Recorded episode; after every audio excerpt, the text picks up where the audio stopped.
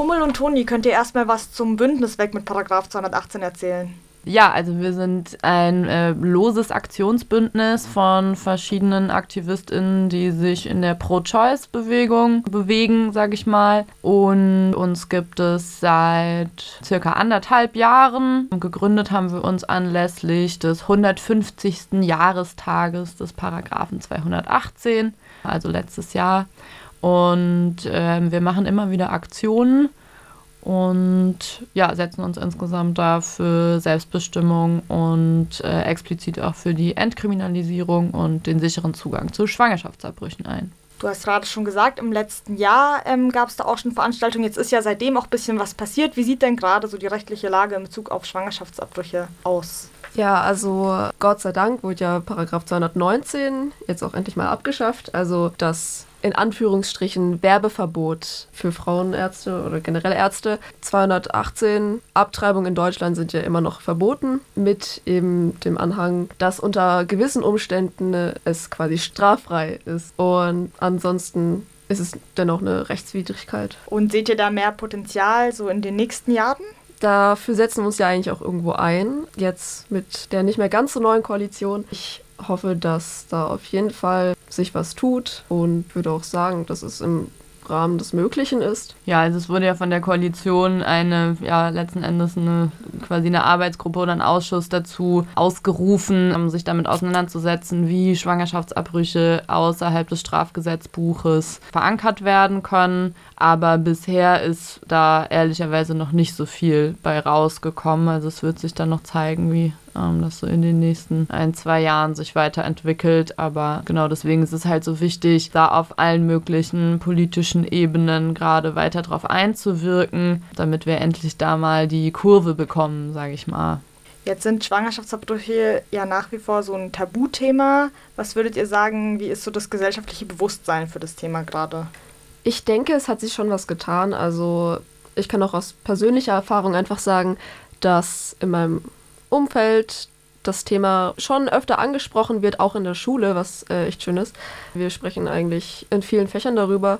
Nichtsdestotrotz würde ich immer noch sagen, dass es schon vielleicht auch ein Stigma drumherum gibt und dieses Ding von Kindertöter denke, das ist vielleicht ein bisschen äh, zurückgegangen. Ja, also letzten Endes gibt es da schon irgendwie, würde ich sagen, unterschiedliche Entwicklungen gesellschaftlich. Also einmal ist das Thema schon mehr in den Medien präsent, was irgendwie schon eine gute Sache ist. Also gerade jetzt mit der Abschaffung von Paragraph 219a gab es da zahlreiche Zeitungsartikel, Interviews, auch in großen Tageszeitungen zum Beispiel Gleichzeitig sehen wir aber auch eine erstarkende Gruppe der LebensschützerInnen, die teilweise auch sehr laut versuchen, eben den Diskurs irgendwie ja, zu beherrschen.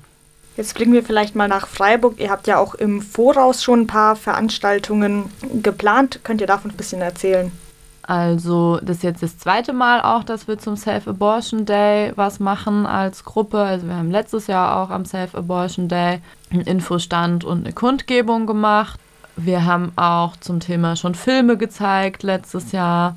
Und jetzt dieses Jahr im Vorfeld haben wir bereits eine Soli-Kneipe gemacht, wo es auch einen Input gab von einer Person, die äh, Schwangerschaftsabbrüche durchführt. Das war sehr gut besucht. Und dann haben wir noch ein Pub-Quiz gemacht wo Menschen ihr Wissen rund um Schwangerschaftsabbrüche testen konnten und hoffentlich, beziehungsweise ich gehe davon aus, mit äh, neuen Informationen daraus gegangen sind. Und was passiert jetzt am Safe Abortion Day selbst, also am Mittwoch, den 28.?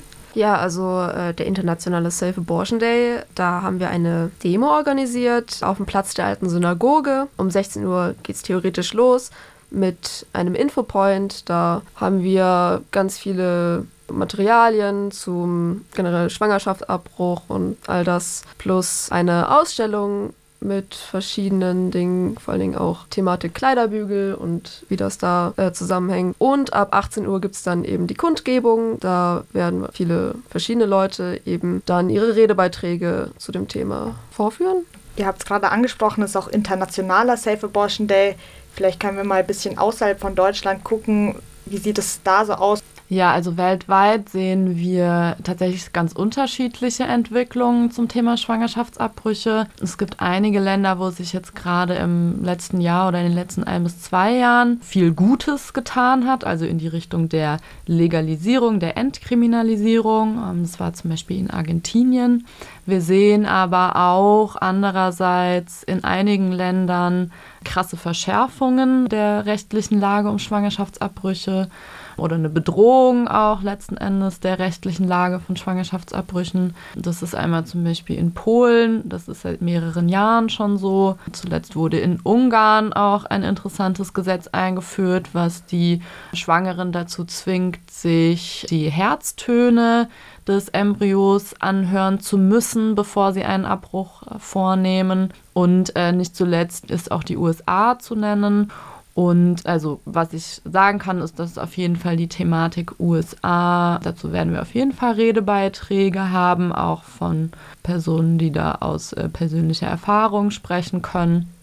Nochmal zum Punkt Lebensschützer. Ihr habt es ja vorhin schon erwähnt. Es war jetzt vor einer Woche erst der sogenannte Marsch für das Leben, wo die Anti-Choice-Bewegung ja eine sehr große Demo organisiert hat. Ähm, befürchtet ihr, dass die sich ja so selbsternannten Lebensschützer euch da auch in die Quere kommen werden? Ich denke, es wird Leute, vereinzelt Leute geben, die direkt auf die Demo gehen, um äh, Menschen unangenehme Fragen zu stellen oder generell auch vielleicht aufklärende Personen davon abzuhalten, quasi ihr, ihren Auftrag oder ihren Job da zu tun. Eine aktive Gegendemo oder generell Menschenversammlungen ich schätze, wird es wahrscheinlich etwas weiter weg geben. Das war ja auch letztes Jahr so. Da wird es wahrscheinlich aber irgendwie eine Abgrenzung geben. Also partout macht es uns, glaube ich, weniger Sorgen. Genau, also eben, wie gesagt, wurde gerade angesprochen, letztes Jahr gab es bei unseren verschiedenen Kundgebungen oder Aktionen schon eine Art Gegen Protest, aber ich weiß gar nicht, ob man es Protest nennen kann. Also meistens standen einfach ein paar wenige Menschen, aber vor allem junge Menschen tatsächlich. Ja, mit einigen Metern Abstand und mit, ja, selbstgebastelten Schilder da, aber die waren nicht so besonders präsent, würde ich sagen. Genau, es waren wenn ich mich richtig erinnere, waren das vor allem Menschen aus der Pro-Life Hochschulgruppe in Freiburg. Genau, die existiert auf jeden Fall.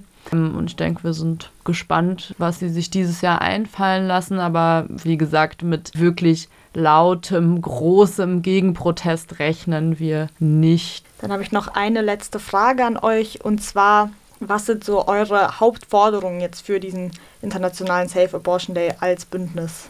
Ja, ich würde sagen, auf jeden Fall die Entkriminalisierung von Schwangerschaftsabbrüchen, genauso wie generell die Sicherheit rund ums Thema, bessere Aufklärung, vor allen Dingen auch wie Menschen einfach die Möglichkeit bekommen und auch Zugang zu Schwangerschaftsabbrüchen haben. Ich schätze auch generell das Stigma beseitigen und einfach etwas mehr Toleranz auch für das Thema. Genau, wir wollen einfach auch Informationen äh, zur Verfügung stellen, deswegen auch der Infopunkt.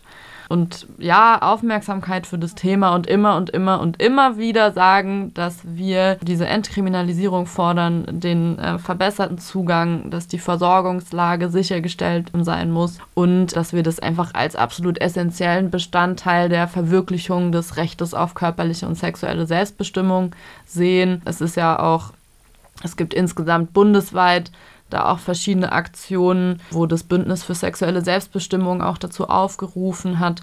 Und da sehen wir uns letzten Endes so als Teil dieser verschiedenen Forderungen, die wir Jahr für Jahr auf die Straße bringen und hoffen, dass sich da vielleicht noch in dieser Legislaturperiode grundsätzlich was ändert. Vielen Dank euch. Das war es von meiner Seite aus. Habt ihr noch irgendwelche Abschlussworte? Ja, falls ihr noch ein paar Infos braucht, auf Instagram gibt es jetzt auch eine offizielle Seite, die heißt prochoice-freiburg, alles klein. Da gibt es jetzt schon ein paar Posts und vor allen Dingen Infos auch zur kommenden Demo.